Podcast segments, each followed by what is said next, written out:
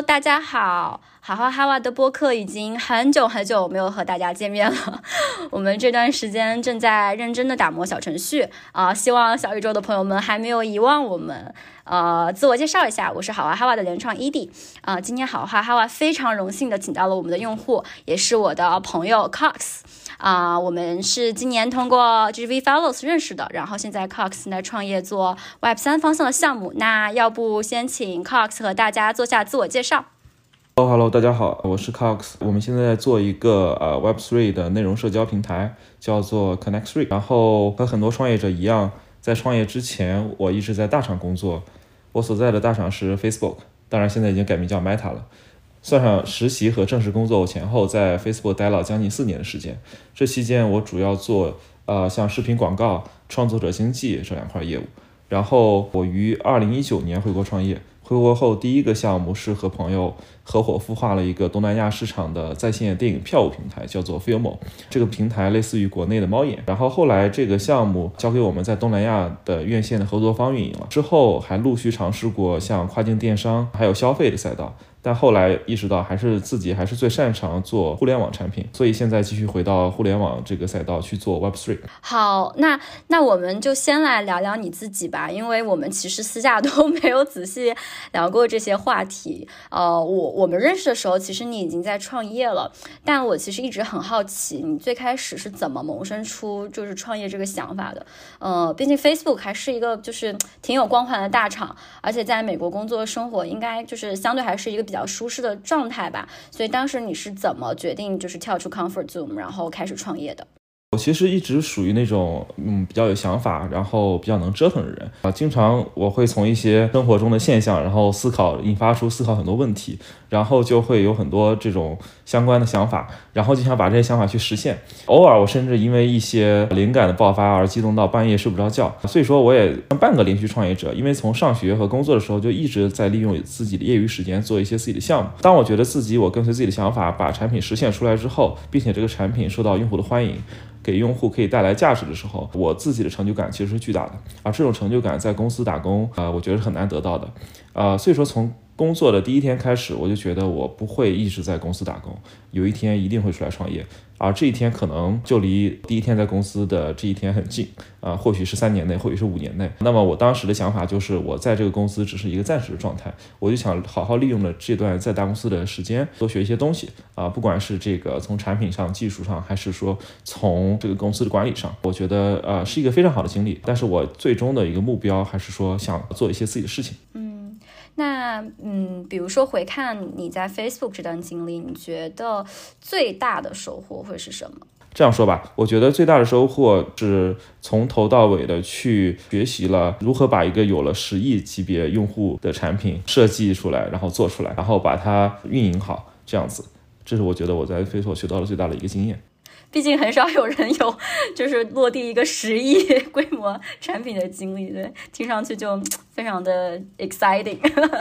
对我们前后在 Facebook 运呃 launch 了几个产品，基本上都是呃用户至少也是上亿的。那么其实你在产品整个设计的过程中，你怎么去呃有一个这种大的用户量的情况下，它还是可以比较好的去工作。其次你怎么去做这个国际化和本地化，然后针对不同不同类型的不同地区的用户，它的设计上的一些本地化，它其实都是比较重要。对，细微的差别。TikTok 当时做 localization 的时候也是。是有很类似的一些情况吧，嗯，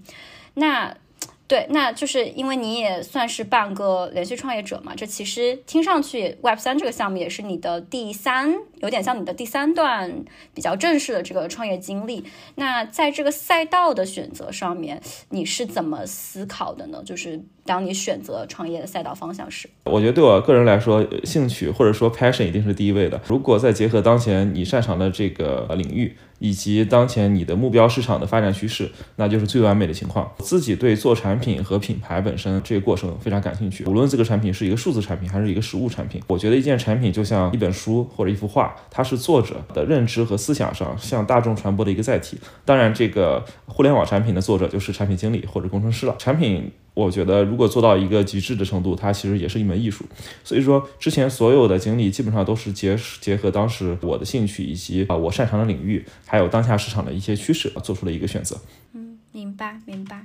那有遇到过很困难的时候吗？因为我们也创业嘛，我们也知道，就是创业者一定会遇到非常多的坑。就是你创业，可以讲讲你创业的时候最艰难的时刻，以及你当时是怎么度过的吗？所以说，你就是问我现在每天都是怎么度过的。不要这么说嘛。对啊，开个玩笑。其实我觉得艰难就是创业一定都是很艰难的，而且尤其是创业初期，呃，因为创业初期，首先你的呃钱、时间还有人这些资源都是相当有限的，而且你需要去做尽可能所有的事情，包括我们现在做这个事情，我们在这个不光不光要做这个产品上的，像呃设计啊、工程啊。呃，然后运营啊，还需要去做市场上的一个 BD，同时还要不断的去向我们的这个目标的客群和甚至说投资人去增加我们这个产品的知名度。那么有了知名度之后，更多的更多的产品，更多的社区才会来跟我们合作。所以说它是一个我相辅相成，不断的去螺旋上升的一个过程。那么刚开始冷启动的时候，你怎么样去同时拎起这么好几端，而且在有一个有限资源的限制下，我觉得还是一个比较艰难的一个过程。那么，作为创始人，除了公司的业务本身之外，还需要去找人、找钱、找方向，对吧？那如何度过这样这样的一个时期？我觉得其实就是坚持和对于创业的信仰。那么，坚持的本质是对于自己做的这件事和自己可以成功的信仰。如果对创业本身这件事情没有信仰的话，那么很容易就就会放弃。然后放弃的话，创业就失败了。那换句话说，呃，我觉得创业初期缺少资源，市场没有很强的正向反馈的情况下，而且可能这个时间内你很可能是不赚钱，那么真的就是创业初期就是用爱发电。那么我觉得这个信仰本身。一定是非常重要的，它一定是你坚持到最后，可以让你不断的去克服这个困难，在没有很强的正反馈，甚至说在持续一段时间之内，你可能都得到不了什么市场上的反馈的情况下，让你不断的坚持下去去做事情的一个动力。那么，我觉得信仰本身就是你对你自己做一件事情的认可程度，即使在别人都不认可你的时候，你认可你自己可以把这个事情做成。那么，我觉得这是一个很重要的一点。对，我觉得信仰这个词非常好。我们待会还要会回到信仰的这个话题，因为它会，呃，它包含了你对这个事情的。认可度嘛，对，所以我们到时候会回过来再讲一讲这个项目的时候再仔细展开，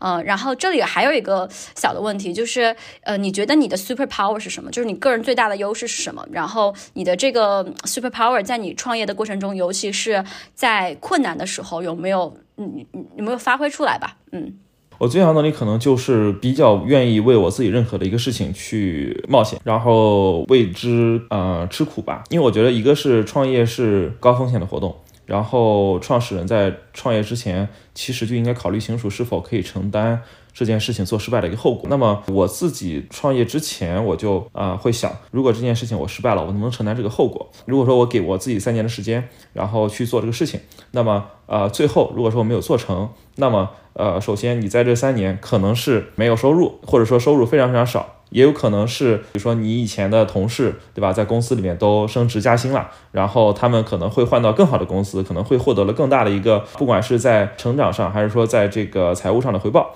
那么你可能会就会没有没有这部分东西，那么这部分的 risk 你是不是可以承受？那即使说你后来又回到了公司去工作，那这部分的这个差距你能不能承受？所以说，我觉得这都是一些创业之前要想清楚的事情，承担的这个风险。第一个是你的一个机会成本，第二个是如果说这件事情失败了，你在心理上你能不能承受失败之后的这么一个心理？然后第二个就是我觉得吃苦，吃苦并不是说我生理上的痛苦，而是说更多的是心理上承受，比如说像孤独、焦虑和压力这些状态。那其实有很多时候情况，你会发现你那些还在公司里面工作。的朋友，比如说周五晚上，他们可能就非常轻松的去聚会、吃饭、喝酒，但是你可能周五晚上可能还要去写白天因为太多会议没有时间而耽误掉了一个文档，或者在录播课播客，对，或者说在开会，或者说在面试。那可能会有很多很多事情去耽误你，可能原本可能会属于你的生活的享受生活的这部分时间。那你是否可以承受这部分孤独？孤独，尤其是我最近来了一趟美国，然后我看到我之前很多的同事，他们都结婚生娃了，然后自己在自己的家里猫狗娃三全，然后还有每天过着这种在家呃刷刷剧呀，然后做做饭这种非常舒适的生活。那么你是否可以承受你在创业的时候每天忙来忙去，你可能连饭都没有时。连吃的这么一个状态和他们这种比较轻松、比较美好的一个生活状态之间的一个差距，那呃，你是否可以承受这样的一个事情？所以说，我觉得这个所谓的吃苦，更多的是心理上承受的这些压力吧。嗯，那如果说这些是可以克服的话，那么我觉得这些是创业的时候需要克服的一些一些点。一个是我可以承受这这个风险，第二是我可以为之在心理上承受这部分的呃一个落差或者压力。你你现你觉得你现在已经克服掉你刚刚说的这些，包括孤独感，然后还有对这个。这个风险的厌恶感等等，嗯，你你你觉得你已经克服了吗？然后以及你觉得你的这个能力是天生的，还是说是是因为你对这个事情足够热爱而导致你有的这样的一个能力？我觉得对于风险的承受能力是我天生的，我一直是一个比较喜欢冒险的人。嗯，然后如果说处在一个特别安全的环境，处在一个一直一成不变的一个非常稳定的环境，对我来说是其实是比较厌恶的。呃，但是呃，像这种创业的孤独感，嗯，我觉得其实是后后来在创业的过程中逐渐的。呃，有了这种抵抗力，呃，刚开始其实也是非常的，呃，非常难受啊。对，为什么别人可以呃过过这样的生活，但我却过着这么这么苦逼的生活？然后啊，还有就是，对，还有其实一还有另外一点，其实就是你你会发现，你创业之后，呃，你思考的东西的角度，或者说你你想想思考东西的方向，和呃在公司里面一直工作的人，他是他是不一样的。呃，所以说，呃，第二第二种所谓的孤独啊，可能也是说你的共同语言，或者说你思考的内容、思考的方向、思考的东西的全面性，可能和呃你之前在工作的朋友慢慢的有一些有一些差异吧，这也是另外一另外一个方面啊。所以说，这个这个是我大概创业了几年之后，逐渐有的一种更强的心理的这种抗压的能力吧。嗯，我觉得这个我已经习惯了，其实。嗯，现在还好。不过我觉得创业以后也会认识很多也在创业的朋友，其实也会给自己心态上带来挺多的变化的。就是可能看到大家都在经历一些这些，包括 pivot 呀，然后都会有一些困难，然后大家都能够熬下去，其实也会给自己很多动力。对对，其实创业者都是抱团取暖嘛，真的。所以说这也是为什么我们有了 GGV Fellow 这个活动，可以让大家可以让我们认识更多的创业者，然后去抱团取暖。对，在这里也对，在这里也可以安利一下 j v Fellows 最新的一期也在招募了，感兴趣的朋友可以去他们的公众号，然后找一下他们的报名表，可以认识很多像 Cox 这样非常优秀的创业者，可以认识易迪很多这样的优秀的、优秀又又好看的创业者，开始上烟壶吹了。OK OK OK，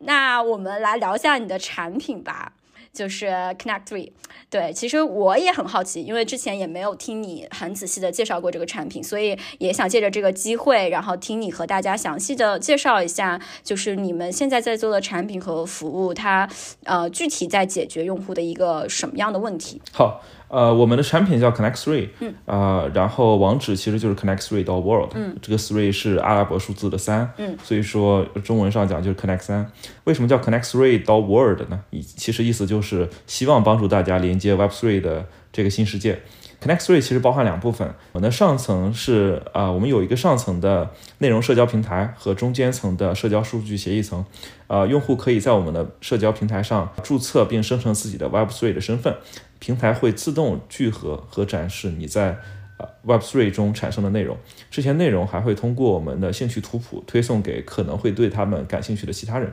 呃，用户还可以通过我们的平台连接到他们会感兴趣的人。嗯，呃，这个人可以是一个创作者，也可能是他们生活中的朋友。呃，我们的使命是连接 Web3 中所有的人、内容和服务。呃，我们的产品主要解决两方面的问题。第一方面是，呃，通过上层的应用为用户提供一个去中心化的社交空间。呃，为什么要去中心化？这个我待会儿可能啊会解释到。但是我们的主要的一个点就是，它我们可以在保证用户拥有自己数据主权的同时，帮助用户连接他们可能会感兴趣的人、内容和服务。然后第二个问题是，呃，我们通过中间的呃这个社交数据协协议层解决 Web3 社交数据的内容的可访问性、易用性的问题。啊，Web3 新范式其实有很多优点，但也存在一些问题。呃，这个问题包括用户产生的数据啊和内容分散在不同的链上的不同的钱包里，而且这些数据是非常离散的。所以说，我们其实在做上层的这个社交平台之前的第一件事，就是把所有主流区块链上的社交数据聚合起来，并且根据他们的历史交易数据生成关系型结构化的一个社交内容数据库。并且我们会通过我们的协议层用去中心化的方式，呃，把这些数据公开给生态内的其他的 App 或者平台去使用。这样的第三方开发者就可以基于我们的协议去开发更多呃跟社交数据和跟社交内容相关的有趣的产品。明白，明白，听上去就很像一个。就是 Web Three 版的 Facebook，但是更开放。对我们其实，嗯嗯，把这个叫叫做 Open Web。什么是 Open Web 呢？Open Web 其实是相对于传统的 Web Two 的一个更新的范式。那么，呃，在 Web Two，嗯，呃，我们比如说，呃，我们使用 Facebook，我们使用微信，嗯，啊，我们使用像抖音，嗯，呃，可能更多的是我们把自己的数据或者自己创作的内容上传到这个平台的服务器上。那么，其实，呃，这个平台。它的内容或者数据是属于平台本身的。其实平台用这些数据或者用户的生成的内容去做一些跟他们商业模式相关的东西，这个业务可能大部分其实大部分时间是广告。那平台用用户的数据去做广告得到了收入，嗯，用户其实基本上是得到不了什么东西的，因为这个数据是属于平台的。那么 Web3 的一个新范式其实就是我们把呃数据的所有权归还给用户。啊，也就是说，你无论在哪些平台上，嗯，无论在任何的一个 Web3 平台上创建的啊内容，或者说呃用户的，嗯，啊这个数据其实是属于他自己本身的，而且就储存到他的钱包里。那么用户其实是可以带着他自己的数据在任何平台上去使用的。啊，这也就是啊为什么我在这个地方去。比如说我在一个 Mirror 上去发表一篇文章，那这个文章其实在 Connect 你的 Profile 上也可以看得到，呃，所以说呃这些都是用户他自己本身在链上的数据，啊不属于任何一个平台。那么由由于这个特性，其实在啊用户本身的数据变现能力上，还有就是呃创作者经济的问题上，就有很多更加优化的一些解法，以及更好的一个体验。啊，这是呃，这个 Web3 在数据所有权的一个范式转移上，可以给我们带来的一些新的机会。嗯，明白。对，因为你刚刚也提到了这个创作者经济嘛，就是感觉就是确实现在很多 Web3 的平台，呃，都在讲创作者经济。那从 Connect3 的角度以及你个人的角度，你是怎么去思考创作者经济这个问题的？嗯，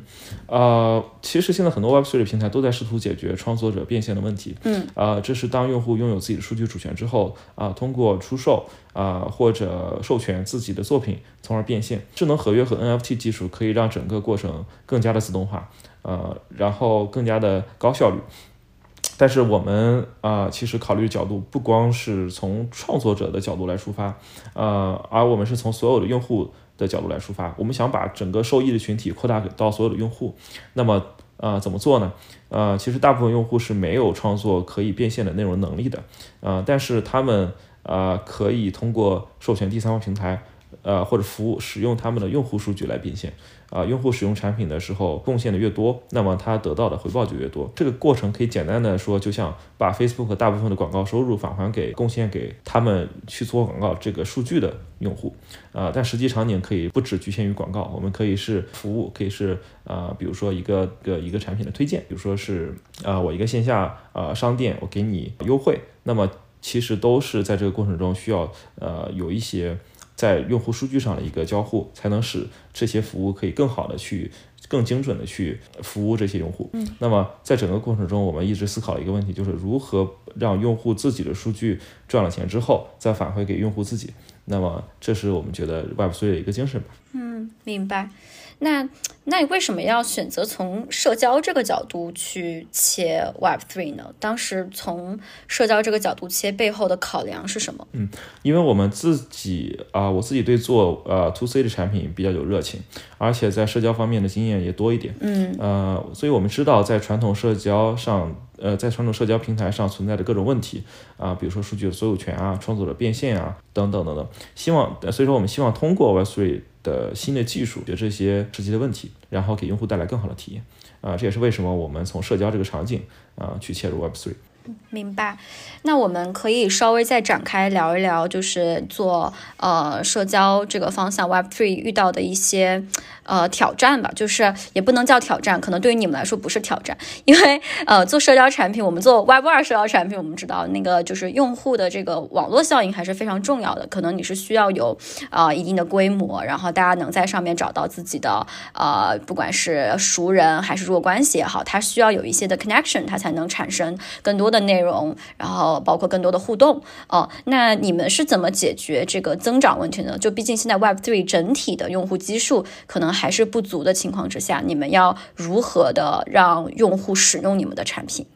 我觉得有两点吧，就是第一点就是我们其实 Web Three 有一个好处，就是它的新的范式可以让我们在没有内容冷启动的情况下就获得的很多内容。因为呃 Web Two 你如果想我们如果想在 Web Two 里面做一个社交平台，那么我们同时要拎起来啊两端，对吧？一端是啊这个创作者，对内容的创作者，另外一端是内容的消费者，对，也其实也就是普通的用户。那么我如何去呃拎起这两端，同时拎取这两端，让我又又拥有比较呃丰富的内容的供给，又有比较比较多的这个内容的消费，这其实是一个非常难的事情，因为你同时要兼顾这两端的一个增长，而且要匹配他们的兴趣，其实是挺。挺挺挺难的一个啊、不管是在产品还是在运营的一个一个挑战。那么呃，Web Three 我们刚开始的策略并不是说要做这么一个平台，因为平台确实像你说的比较难做增长，尤其是在现在 Web Three 的用户还没有这么多的情况下，啊、那我们其实现在的策略就是选择先去拎起一端，啊、这一端就是消费者或者说啊、普通的用户这一端。那么内容的供给从哪里来呢？内容的供给就是我刚才提到的，我们先做内容的聚合，因为 Web Three 这个呃 Open Web。啊、就是开放网络的这个特性，使得我们可以去从不同的地方啊、各条链上的啊、不同的平台上产生的数据，去直接去聚合这样的数据，而且啊、在聚合之后，当我们把它做成一个啊、结构化关系型的这种内容载体之后，我们可以通过啊、用户的。用我们可以通过建立给每，我们可以通过给每个用户建立这样的一个兴趣图谱，把这样的内容送到可能会对他感兴趣的呃用户呃面前。啊、所以说，呃，我们去做聚合，然后分发这样的数据，呃，其实就天然的让我们可以有了内容的供给端。那么，其实我们现在要集中精力做的就是如何去增长我们内容的消费端，呃，如何去呃在不同的区块链的社区，如何在不同的这个国家和地区的用户群体里面去做这样的一个增长，现在是我们比较集中精力去做的一个内容。第二点呢，我觉得就是尽可能去降低现有的 Web Two 的用户到 Web Three 这个产品的一个门槛。嗯，因为现在其实大家也看到，如果想用一个 Web Three 的产品，我需要去注册钱包，我需要去懂什么是这个公钥私钥，什么是助记词啊、然后什么是呃 token。那其实它的门槛相对于这个普通人来说是非常高的，你需要一定的学习成本。那么我们现在也看到很多像新一代的钱包，然后还有一些新新一代的这些 Web3 的应用，它尽可能多的去降低普通用户对于 Web3 这个东西了解的一个学习成本和进入转化到 Web3 这个世界里面的一个门槛。啊、其实我们也是在做同样的事情，因为呃 Web Web3 现在的现有的用户，其实相对于 Web2 用户，其实连一个零头都不到，还是非常非常少的。那么我们要做，将来要做一个我们叫 mass adoption，就是大规模的转化。呃，当把把一个用户从 Web2 的世界转化到 Web3 里面世界，是不能让他们有这么高的学习成本。当你学习成本越高，你转化的这个呃难度是越大的。所以说，我们也是做了很多去降低用户呃进入到这个世界里面门槛的一些事情，比如说在我们平台上可以呃不只用钱包来登录，你甚至可以直接用你的 Facebook、Instagram 的账号，呃，Web Two 的这个社交账号去登录。然后呃第二点呢，就是呃我们之后甚至想去让用户直接在我们自己的产品上去设置一个呃钱包，不需要去有助记词，不需要去懂什么是呃公钥私钥，你只要去用就好了。然后第三点呢，呃，我们甚至可能之后可能会推出，嗯，在没有 token 的情况下，在平台上可以有一些交易的功能。那这其实是一个比较长期的一个规划了啊，所以说现在还是一个比较初期的阶段。但我觉得，呃，总体上来说，就是当我自己的父母可以去不不需要去教他，就可以像他们用呃微信、用抖音一样去用一个 Web3 的产品的时候，这个时候可能大规模的这个转化就要到来了。嗯。非常有意思，对，因为我就是那个 被钱包拦在 外面的用户，实在是太复杂了，一系列操作。所以，如果能够把进入 Web 对世界的这个门槛降下来，这件事情如果也能做好的话，其实本身就是一个很有价值的事情。另外，就是能不能再稍微的。就是 walk me through 这个 customer journey，就是比如说我是一个用户，我现在上了 Connect Three，我会经历哪些步骤？我第一，我可能首先要注册，然后注册之后我会看到哪些内容？然然后我在我是订阅制还是推荐？就是这个内容是怎么呈现给我的？然后内容都是些什么形式？然后以及我怎么能够发现其他的用户？现在我们主要还是在其中在做推荐这个功能。现在这个比较熟悉的产品，我们可以帮助用户去连接到他们可能会感兴趣的人、内容和服务啊。但是之后我们除了这一点之外，我们可能还想去呃有一套工具啊。这个这个工具是什么呢？就是在保证了用户对于啊数据的所有权之后，我们可以去让他更好的去呃拥有啊，然后管理、授权和变现。自己的数据，那这个数据可以是用户本身的身份数据，也可以是他们去创建的内容。他们创作的内容这部分用户数据可以是用户自己本身的身份数据，也可以是他们创作的内容。我们觉得 Web3 天然的可以让这部分的用户数据更好的得到管理还有变现，这也是为什么我们后期想做呃这部分事情的一个原因。嗯，明白。听上去就是你们的个人主页是可以去，呃，有点像就是 Web 二那个外链一样，就是可以去汇集它在其他平台发布的内容，然后以及后续也可以去做一些管理呀，啊，包括通过这些他自己的数据去做变现。呃，那除了他在其他呃链上做的发布这些内容以外，在你们本身平台上有这个创作内容的能力和功能支持吗？呃，像我刚才讲的，我们现在只能起一端嘛，所以说在另外的这个内容的供给端，我们还是聚合。但是呃，我们未来是会有啊，有有给用户可以在我们自己平台上创作内容的一个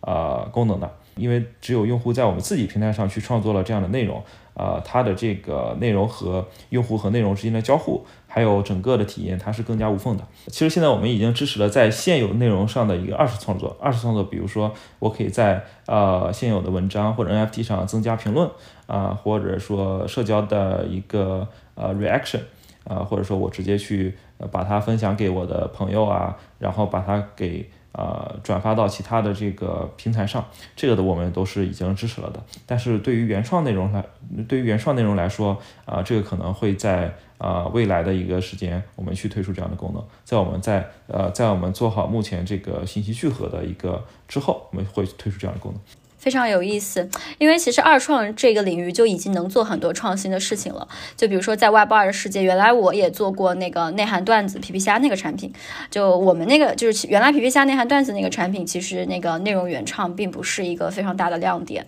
呃，不像后面的抖音，它因为有创作工具，所以其实原创内容更加丰富吧。但是当时呃内涵段子一个比较大的嗯整，包括能把社区氛围给烘托出来的一个重要功能，其实就是神评，呃就是。用户的评论，然后大家可以票选，就是什么评论特别好，然后这个是一个很好的凝聚这个社区共识的一个方式。对，所以其实当时的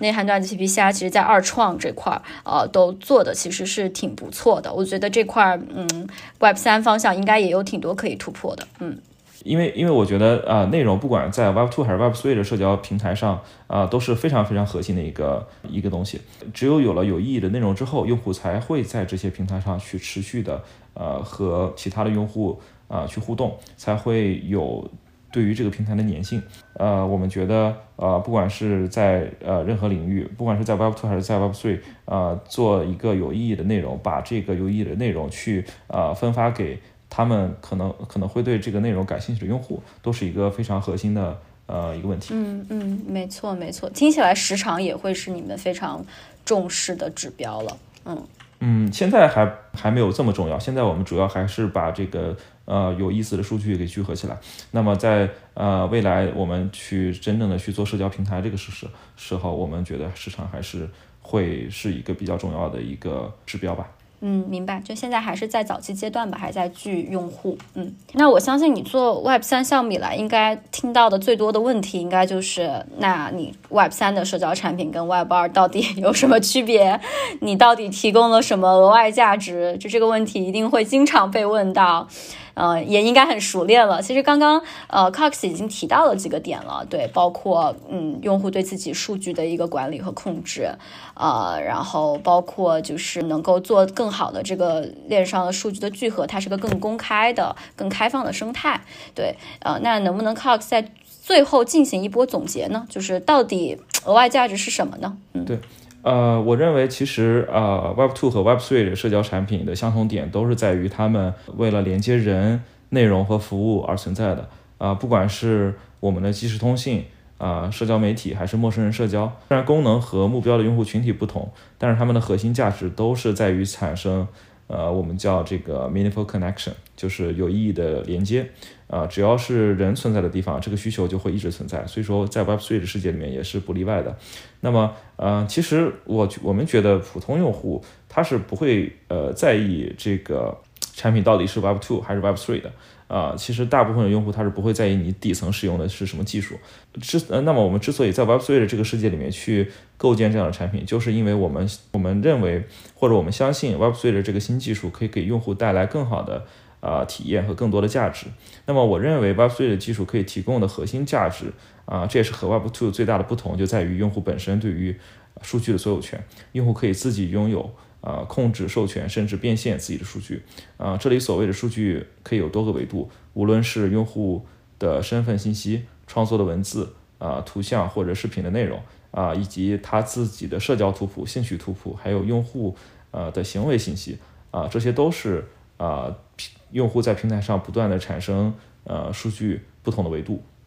那么在传统的 Web2 的平台上，这些数据。呃，是储存在中心化的服务器上，而且归平台所有的。每个平台拥有自己用户的所有数据，且平台之间大部分数据是不互通的。啊，就像一个个孤岛一样。所以说，我们我们会看到，呃，我们在微信上发布的内容，微博上是看不到的。我们在微博上的好友关系，微信上是没有办法同步的。其实平台之间的数据的互联互通，基础上并不是做不到，而是因为平台为了自己的商业利益，有意而为之。因为对于传统的 Web2 平台，用户数据就是他们的护城河，而而且很多 Web2 社交平台的商业模式就是使用这些数据去做广告，而而但是几乎所有的广告收入都被平台从中间赚走了，啊，用户其实本身并没有得到什么，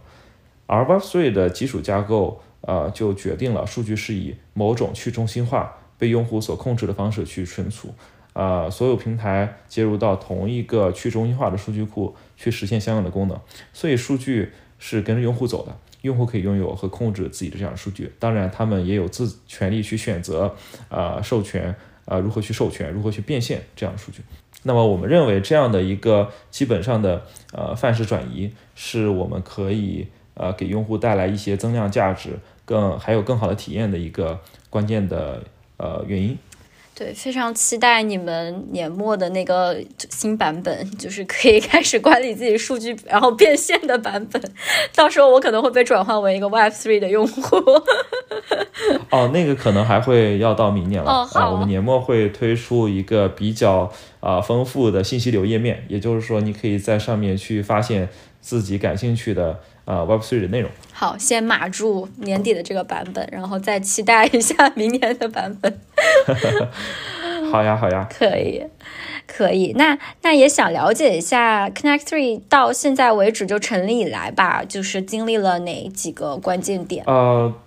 我们怎么定义关键点呢？我觉得其实啊，从我们有了这个产品，milestone，OK，我我觉得从有了这个产品的 idea，然后再做出一个 MVP，呃，我们呃，甚至我们融到第一笔钱，有了第一个外部的用户，然后有了第一万个用户，啊，然后我们有了这些呃之后，呃，这些其实都可以算作呃一些关键的节点吧。啊，还还包括我们可能，我们九月份在呃里斯本的 NearCon 的一个大会上，还做了自己的这个主题的演讲，啊，去呃宣传我们的产品，让更多的用户呃知道我们的东西，啊，这些我觉得都是一些比较啊有意义的 milestone。嗯，明白。哎，你你你觉得你们算是验证了这个 product market fit 吗？或者你是怎么去定义你们是否满足了 product market fit？呃，其实我觉得我们在产品现在没有完全 ready 之前，很难去定义一个 product market fit 啊。比如说，我们可可能需要去先把整个这个信息流的部分去呃 launch 以后，我们再去看这个用户的呃他的一个在产品上的不管是时长还是用户呃交互的一个程度，我们才可以有更好的一个信息去验证呃我们到底有没有找到 product market fit 呃，不然现在我们所有的数据其实都都不是我们核心想给用户带来的功能呃所体现的。那么其实是很难去定义说我们有没有找到这么一个 product market。对，非常理解。就是我们创业也是，就是第一个版本它肯定是不完美的，虽然它能带来一些用户，但是其实你并没有真正的满足好用户，所以就是你的版本还是会不断不断的迭代，就起码可能要到一个你心目中的六十分，你才会去说哦，我到底这个 product market 算不算是迈出了第一步？对，是一个很循环的过程。是的，是的。我其实觉得 product market fit 就是你要看你有没有，呃，比如说前一千个或者一万个用户，他可以反复的不断的去回到你的，呃，在第一次使用你的产品之后，不断的去反复的回到，再回到你的产品上去，呃，一直去使用你的产品。那么，呃，这个时候我觉得其实你就找到了。呃，这部分用户的一个 PMF 非常有道理吧？那你觉得有有挑战吗？就是目前做 Connect 以来，你遇到了挑战吗？有有什么让你印象深刻，或者你觉得是一个很大的挑战吗？首先就是一个创创业公司都会普遍呃遇到的问题，也就是说我们在有限的资源和时间里面，呃，去怎么样去构建一个更更更加快速、更有效率的去构建一个更好的产品，呃，这样的一个呃矛盾吧。那么。啊，这肯定是不光是 Web3 的创业公司，而是说我现在所有的我我觉得是所有的创业公司都面临的一个问题。呃，然后呃，第二个挑战呢，就是呃，我觉得就是从这个技术层面，呃，其实 Web3 现在很多的基础设施还是不完善的。那么呃，我们其实从严格意义上来说，更像一个 Web 二点五的公司，而不是一个 Web 三的公司。因为因为就是因为现在很多这个基础设施，它不管是在速度、效率，还有这个。性价比上可能都没有达到呃现有的 Web Two 的产品这么一个比较好的、比较快速的用户体验，所以说我们在构建产品的时候，必须去结合现有的 Web Two 比较成熟的技术，去呃构建这么一整套呃技术栈。那么呃我们觉得这个挑战就是这个技术方面的挑战，就是我们现在没有完全呃使用 Web Three 的这个基础基础设施或者架构去把它做成一个纯的 Web Three 的产品，必须去结合现在 Web Two 的。这些比较成熟的这些框架，呃，或者说技术，去构建一个比较好的用户体验，呃的基础之上，还呃把这个最核心的部分，比如说用户的数据放到 Web3，放到这个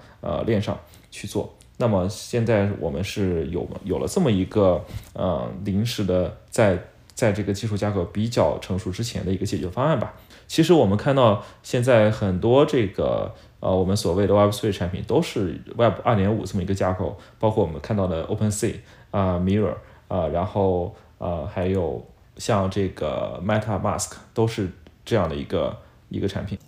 对，其实我我我个人觉得这是一个非常务实的路径，就是还是要围绕着用户真实的需求和场景去做设计。就如果一上来就是切一个非常遥不可及的概念，可能对于用户或者是你去教育用户的这个过程，并不是一个好的手段。对，所以就我还挺喜欢你说的这个 Web 二点五的概念的。嗯，对，我觉得。呃，创业一定要从实际出发吧，就是，嗯，你我们能满足用户什么样的价值，然后能解决现在的什么问题是最重要的，是，呃，而不是说我们去空谈一些这个，呃，所谓的这个新的模式啊，然后新的这个，呃，这个技术啊，或者说，呃，用我们我们去把这个轮子造出来，或者说我们把这个这这一个新的东西造出来，然后这样的一个新的技术去，呃，拿着锤子找钉子，啊，去找这样的一个。呃，使用场景，那么呃，最后最后我们发现，这个很多这样的情况下，呃，最后市场上是找不到这样的一个找不到这样的一个市场的，呃，这也是我们这也是一些一些一些呃，从技术出发去去做产品，或者说从一个从一个这个新的这种模式出发去做产品，呃，带来一些问题吧。嗯，是有道理。那你们现在就是团队呢？就是你们现在团队有多少个人？然后你们团队是怎么聚在一起的？你是怎么找到他们的？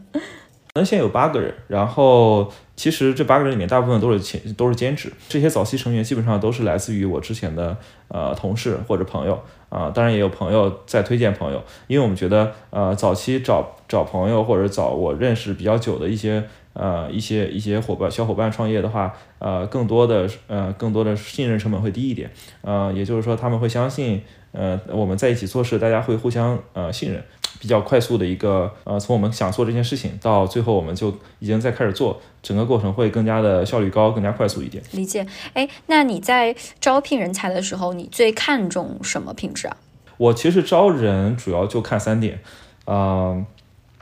呃，第一个是 passion，就是你对这个事情的热情；第二个是 integrity，也就是说你这个人的品质怎么样，呃，你会不会呃，就是比较呃，你会不会比较认真负责，呃，比较呃用。比较好的方式去解决一个问题，啊，然后第三点是呃 smart，也就是你是不是足够聪明，呃，因为创业创业创业当中肯定会遇到很多新的未知的问题，呃，每天都在我们我们每天都在解决一些新的问题，那么你是不是足够可以快速的通过现有的资源去找到对于这些问题的一个解决方案？对，在创业的招人上，我对经验的呃这一点都没有排在。前三的一个考虑范围啊，就是因为我们觉得创业是不断的去解决，呃，不断的发现和解决新的问题的一个过程，而不是现有的一个解决方案，我直接去应用上去。是，特别是像 Web 三这种行业，可能本身就是一个很新的行业，也没有所谓的标准答案，所以反而是愿意探索，然后保持 open mind，学习能力强的人可能会更合适。那那你们现在在招什么岗位吗？然后如果有听众对 Connect3 感兴趣，可以在哪里联系到你们？啊，有啊有啊，我们现在其实啊很多岗岗位都是 open 的啊，比如说我们的前端、后端工程师啊，我们的这个产品经理，还有啊我们的运营和 BD 的小伙伴，我们都是需要的。呃，所以说，如果大家对于我们这个事情感兴趣，想要了解更多的细节，想要呃跟我聊一聊的话，都都可以来找我聊。啊，当然，我觉得啊，不光是呃招人吧，就是如果说你对于 Web Three 这个事事情感兴趣。呃，有一些想法或者任何问题的话，也可以来找我。哎，你的产品跟运营岗怎么没有抛在好话上？这个可能更好招一点，在好话上。我们产品运营的同学可能会更多。啊，OK OK，我我我我我一定快点去把 GD 写起来，然后抛在好话上。赶紧写。好的。对，然后大家可以在哪里找到你呢？呃，大家可以在好话上找到我。怎么感觉像把刀架在你脖子上说的话？大家可以在好话上搜 Connect Three，然后就可以找到我们相相关的职位和我的联系方式了。大家可以在呃在呃好话上搜 Cox 或者是 Connect Three，然后找到 Cox 本人，然后可以进行 CEO 面对面向他进一步的咨询岗位，随时对，然后以及畅聊 Web Three 的啊，不一定咨询岗位吧。随便聊一聊都可以，嗯，我们希望去多交一些对于 Web Three 这个事情感兴趣的朋友，不管是你是什么样的职位，不管是你是什么样的技能。没错，没错，我们也有 Web3 的群，然后 Cox 也在里面，欢迎大家啊到群里或者和他私聊交流。呃，最后我们有很多听众也是创业者，所以呢，也有两个小问题问一下 Cox，一个是 有什么好的解压方式可以推荐给大家吗？因为 创业者，包括现在可能包括大厂里的大家都很容易感到焦虑，有什么好的解压方法吗？听听。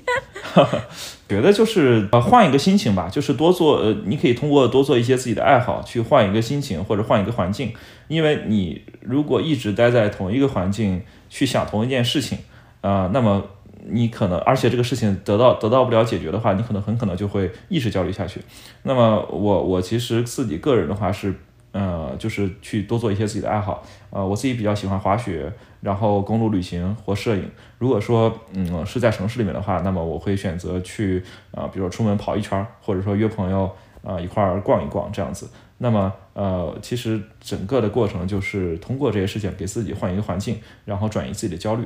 呃，同时做自己的喜欢的事情，也可以让自己更更加的开心。没错，对我最近也还在跟很多，包括我在大厂的朋友也聊，其实大家现在呃的确也有焦虑的成分在，然后有一个很好的解决方法，就像你说的，就是做一点自己喜欢的事情，可能就是包括自己搞一个什么账号，个人就是内容账号啦，然后包括什么搞个飞盘俱乐部啊，就是其实做一些跟生产力相关，然后自己又喜欢，能够带给自己价值感的东西，它不一定能赚很多钱，但是它确实是一个很好的 让心情保持愉快的方式。对，所以就也挺好。然后对，然后另外也很羡慕你啊，因为你是数字数字游民嘛，就是 Web Free 都是数字游民，也可以经常切换场景，对，所以远程办公也带来了很多好处。那我们也经常在比如说飞机上写文档，经常在这个车上开会。呀，对呀呀，也会有这样的场景嘛，就有得有失。对，我觉得我倒不一定呃觉得这是得或者失吧，啊，我觉得是一个不同的体验，就是嗯，我们可以在不同的地方、不同的时间上面啊，随时做自己做自己的这么一这么这么一个事业，那么也是一个不错的呃不错的经历。但是我觉得以后呃人多了，可能还是会回归到办公室，然后面对面的去，不管是做产品，还是去做运营，还是去呃去去做呃在市场上的一些工作，呃，那我觉得最终还是会有会回到这么一个状态。现在人比较少的情况下，可以暂时享受一段这种呃这种在时间和空间上都比较呃 flexible 的一个情况。是，现在还是有很多公司可能会选择混合制吧，就是比如说什么三加二，就是在家办公几天，但是还是需要有一些两三天的时间吧，起码在办公室里，大家需要有一些线下的交流，可能还是更高效一些。对，对，我觉得其实团队还是要见面的，就是不管是我在线上的虚拟的视频，还是说我线下人和人之间的呃面对面的见面，呃，见面还是非常重要的。你呃团队之间毕竟每天都是在互相写作，如果只是通过文字线上发消息的话，那我觉得呃时间长了以后，大家还是会生疏下来。是的，是的，就我我相信，其实未来的工作方式里面，其实线下可能反而会成为一个增加 bonding 的方式，就是增加这个人和人之间的这个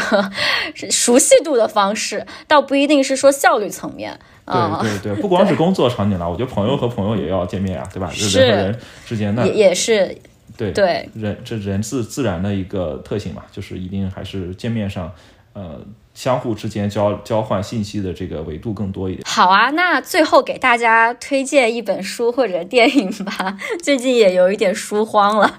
听一听。嗯书的话，我觉得有一本不错的，就是比较适合创业者的，就是《有限和无限的游戏》。